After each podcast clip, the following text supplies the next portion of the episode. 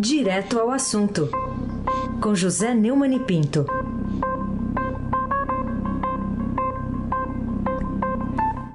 Oi, Neumani, bom dia. Bom dia, Raíssen Abac, Carolina Ercolim. Bom dia. Bárbara Guerra, Almirante Nelson e o seu pedalinho. Moacir Biasi, Clã Bonfim, Emanuel, Alice Isadora. Bom dia, melhor ouvinte. O ouvinte da Rádio Eldorado, 107,3 FM. Raíssen Abac, o craque. Bom, Neumani, vamos falar aqui sobre essa nota né, que foi divulgada pelo Procurador-Geral da República, Augusto Aras, em que ele insinua né, que o presidente da República tem o poder de decretar estado de defesa. Houve uma reação aí nos outros poderes, o Estadão está trazendo essa reportagem hoje. Queria que você comentasse essa chamada nota técnica do Procurador-Geral da República, por que ela despertou essa indignação generalizada? Nem é nota, nem é técnica, né? Nota, ela lembra mais uma nota, uma cédula de dinheiro, né? Que é, eu acho que o que mais inspira o saber jurídico, entre aspas, do procurador petista e bolsonarista, ou melhor, Lulo, né? Bolsa Lulopetista Augusto Aras. O Breno Pires, repórter da sucursal do Estadão em Brasília, registrou que causou muito mal-estar no Supremo Tribunal Federal essa manifestação, atribuindo ao Legislativo o papel de analisar eventuais ilícitos que importem em irresponsabilidade de agentes políticos da cúpula dos poderes da República, quando você pode ler meu amado chefe Jair Messias Bolsonaro, que eu chamo aqui de capitão sem noção, durante o enfrentamento à pandemia da Covid-19. Em conversas reservadas, segundo o Breno, ministros da corte consideraram a nota um desastre. Desastre é elogio, né? Ah, o, a leitura que o procurador dá sinais no sentido de preservar o presidente Jair Bolsonaro e o ministro da Saúde, o general Eduardo Pesadelo, no momento em que cresce no meio político a pressão para o impeachment. O, você ouviu agora há pouco um belíssimo editorial do Estadão a respeito dessa questão do impeachment vai, vai na, na, na rádio e ouve, vale a pena. Ou então vai no jornal e lê o editorial inteiro. É, o mote, então, é esse: cabe ao Procurador-Geral conduzir qualquer investigação criminal sobre presidentes e ministros. A nota de, de Aras, que foi divulgada na noite de anteontem, também apontou o risco de o atual estado de calamidade progredir para o estado de defesa, previsto na Constituição, que pode ser decretado para preservar ou restabelecer a ordem pública e a paz social ameaçadas por grave e iminente instabilidade institucional ou atingidas por calamidade de grandes proporções na natureza. É, esse recurso é sujeito à aprovação do Congresso. É, permite ao presidente restringir direitos da população, mas o Congresso precisa é, agir. Quem decreta, na verdade, o estado de defesa é o legislativo, não é o chefe do executivo e foi o meio encontrado por Aras para, digamos, se justificar sobre o fato de que ele não cumpre o seu dever princípio de mandar investigar o presidente pelas violações do Código Penal. Uh, ele tem razão em relação à questão do Congresso, porque o crime de responsabilidade é um crime político. Então ele é, é o processo de impeachment é, tem que passar primeiro pelo presidente da Câmara, depois ir para o plenário e passar com dois terços dos votos, que é a chamada maioria é, qualitativa. Né? Agora, o, o, o único brasileiro que tem o poder para é, denunciar e mandar investigar o presidente, denunciar o Supremo Tribunal Federal por violações do Código Penal, que têm sido muito frequentes, é o senhor Augusto Aras. Eu, eu, acho, primeiro, que não foi ele que escreveu, acho que ele não deve saber nem escrever o elementar. A nota estava com cara de ter sido escrita pelo Carlos Bolsonaro.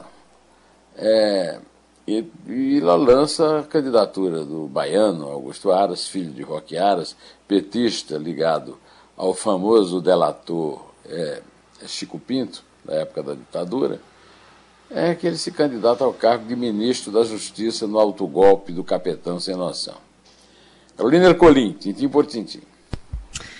Bom, temos ainda uma notícia ruim aqui de São Paulo, que é que o Instituto Butantan não tem mais insumo para produzir vacina. Né? Acabou, está muito próximo de, de acabar. Até quando teremos a esperança da véspera, né, sepultada do dia seguinte, como se fosse a coisa mais natural do mundo, né? Sem termos sequer uma explicação razoável para um assunto que virou uma questão de diplomacia. É. A dificuldade na importação de doses de insumos para produzir vacinas ameaçam a campanha de imunização brasileira iniciada domingo em São Paulo. Os especialistas reconhecem que há um risco real de a vacinação contra a Covid ser interrompida em pouquíssimo tempo por falta de imunizantes. O, o, a manchete do UOL hoje diz que o Brasil só tem 10 milhões e 800 mil doses de vacina. Não é suficiente para a primeira fase. O plano de imunização começou com apenas 6 milhões. Outros 2 milhões foram produzidos na Índia, foram comprados, deveriam ter chegado, mas a Índia, explicaremos isso daqui a pouco, não, não permitiu que entregasse. Né? É, o,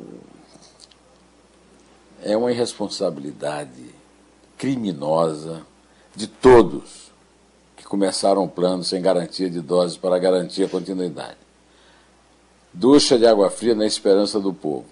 Vale para o seu Jair Bolsonaro, vale para o general Eduardo Pesadelo e vale para o seu João Dória, que o, os bolsonaristas chamam de calça apertada. Nessa precipitação de dar a primeira vacina, que inclusive está produzindo em, como o Raíssa acabou de contar aqui, em muitas cidades do Brasil, gente furando a fila, funcionário que só vai ser nomeado depois de ser vacinado, como o Raíssa contou, é tudo resultado desse, dessa criminosa, a palavra é essa, criminosa irresponsabilidade, viu, é, Carolina Colim, tintim por tintim. Bom, vamos falar também sobre o título da edição dessa semana da sua série, Neumani Entrevista, com o ex-ministro da Saúde, Luiz Henrique Mandetta. É, dá para explicar o que significa uma expressão usada por ele, que é vacinação aos soluços?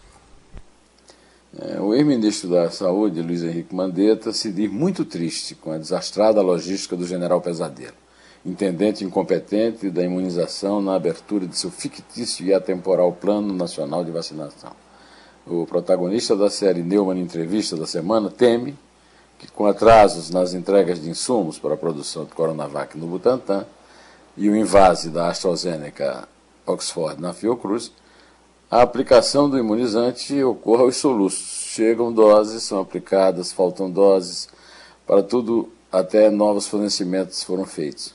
O ex-deputado federal do Mato Grosso revelou fatos importantes do início da né, do início da, da, do enfrentamento da Covid no Brasil, né? É, esclarecendo episódios recentes. Né? O caso quando o Bolsonaro, a família, no caso o Eduardo Bananinha e outros radicais de direita, impuseram obstáculos às suas boas relações com chineses e indianos para facilitar a compra das máscaras e testes produzidos pelos sócios no BRICS. Numa dessas ocasiões, foi proibido de receber o embaixador da China em Brasília pelo ex-chefe. É... Heisen Abac, o craque. Eu acho que eu pulei o Heisen e ele. Não, mas tudo bem. Fazer. Estamos Desculpa, com os assuntos aqui. faça a pergunta anterior. Então, tá, queria que você falasse um pouco dessa, dessa. Não, tudo bem. Essa relação do, do Brasil com a Índia né? Porque é, a verdade é que tem um episódio aí recente que azedou essa relação que pode até comprometer o futuro desse, desse grupo dos BRICS, do qual o Brasil faz parte com a Rússia, a Índia, a China e a África do Sul, né, Neumann? Heisen, é, ontem eu falei com o embaixador Rubens Recupero, que está recolhido como eu, né, em home office, só que está meio de férias lá na Bahia, e ele me contou que essas dificuldades na importação de doses de insumos para produzir vacinas, que ameaçam a campanha de imunização no Brasil, é, são é, é, resultado de algo que aconteceu com o testemunho dele. O recupero era da linha de frente da luta na Organização Mundial do Comércio para quebrar patentes de vários medicamentos genéricos na gestão do Fernando Henrique Cardoso, é, o ministro da Saúde era o Zé Serra, hoje senador. Né? O Celso Amorim era o embaixador do Brasil, na delegação do Brasil lá na OMC. Para atender a indústria farmacêutica americana, o Bolsonaro, o Ernesto Araújo, o Eduardo Bolsonaro, o Felipe Martins e o Olavo Carvalho lideraram aí uma mudança radical, né?